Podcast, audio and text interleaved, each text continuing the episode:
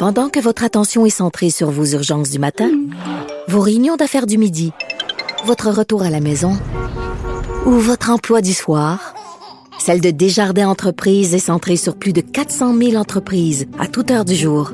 Grâce à notre connaissance des secteurs d'activité et à notre accompagnement spécialisé, nous aidons les entrepreneurs à relever chaque défi pour qu'ils puissent rester centrés sur ce qui compte, le développement de leur entreprise.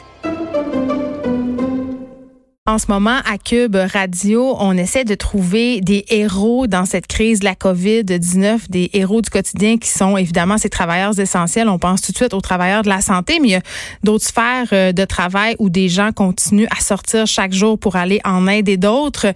On vous invitait et on vous invite encore par ailleurs à nous faire parvenir vos témoignages. Vous pouvez nous appeler au 187 Cube Radio. Vous pouvez nous écrire aussi à studio.cube.radio. Et il y a Joanie Doucet qui nous a écrit récemment. Elle avait envie de rendre hommage à sa sœur Jannick Doucet, qui est éducatrice au Centre jeunesse de Cité des Prairies. Elle est au bout du fil. Joanie Doucet, bonjour. Oui, bonjour Geneviève. Bonjour. Pourquoi vous aviez envie de rendre hommage à votre sœur? En fait, j'avais envie de rendre hommage à ma sœur parce qu'on critique souvent le travail de la DPJ, on critique souvent les centres jeunesse, puis on oublie souvent de mettre en lumière les personnes qui se dévouent corps et âme, même pendant la crise, comme vous l'avez dit, là, pour protéger euh, nos jeunes, puis tenter de les réhabiliter, là, euh, comme le fait ma sœur à Cité des Prairies, euh, comme vous l'avez dit.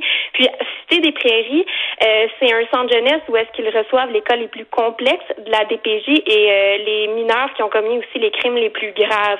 Donc, disons que c'est un contexte assez particulier. Là. Donc, elle, elle se lève tous les matins pour aller euh, donner de l'espoir à ces jeunes qui en ont grandement euh, besoin. Puis elle le fait malgré la crise aussi.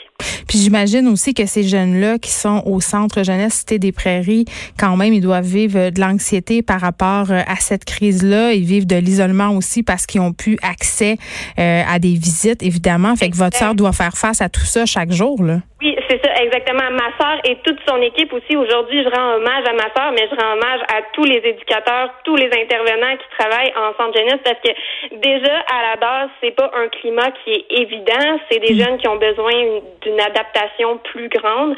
Donc, c'est évident qu'en temps de crise, en tant qu'eux, ils, peuvent, ils peuvent plus recevoir aucune visite, euh, comme vous l'avez dit. Donc, c'est sûr qu'il y a plus d'excès de colère, il y a plus d'anxiété.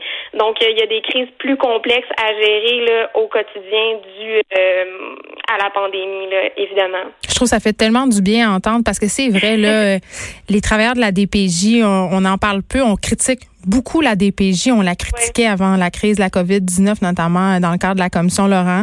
Euh, aussi, la crise de la COVID a mis en lumière d'autres inégalités, euh, des enfants qui n'ont pas droit à ce qu'ils auraient droit. Fait que je trouve ça le fun qu'on souligne le travail, euh, le travail de ces travailleurs-là qui sont tout le temps euh, pleins de bonnes intentions. Là, souvent, on les voit aller, puis ce sont des gens qui ont vraiment à cœur le bien-être des jeunes. Donc, je trouve ça le fun. Est-ce que votre sœur, elle est maman? Oui, elle est maman. Elle, elle a deux petits garçons de 6 et 7 ans mm. euh, qu'elle doit laisser à la maison euh, pour euh, justement aller s'occuper de, de, ces jeunes qui ont été un petit peu plus écorchés par la vie puis qui n'ont pas eu nécessairement la chance d'avoir un cadre puis une présence parentale comme ma sœur et son conjoint offrent à, à, leurs enfants. Là. Donc, je lui lève vraiment mon chapeau. C'est mon héroïne de la crise puis en fait, c'est mon héroïne de tous les jours. Puis je lui dis pas assez souvent, mais je suis vraiment fière d'elle. Je suis vraiment euh, certaine qu'elle va être très touchée de vous entendre. Joanie Doucet qui désirait rendre hommage à sa sœur Jannick Doucet qui travaille au Centre jeunesse de Rivière-des-Prairies. Merci, Joanie, pour votre témoignage. Ça, fait, ça fait du bien. Merci. Oui, bye-bye. Geneviève Peterson, la seule effrontée qui sait se faire aimer. Jusqu'à 15,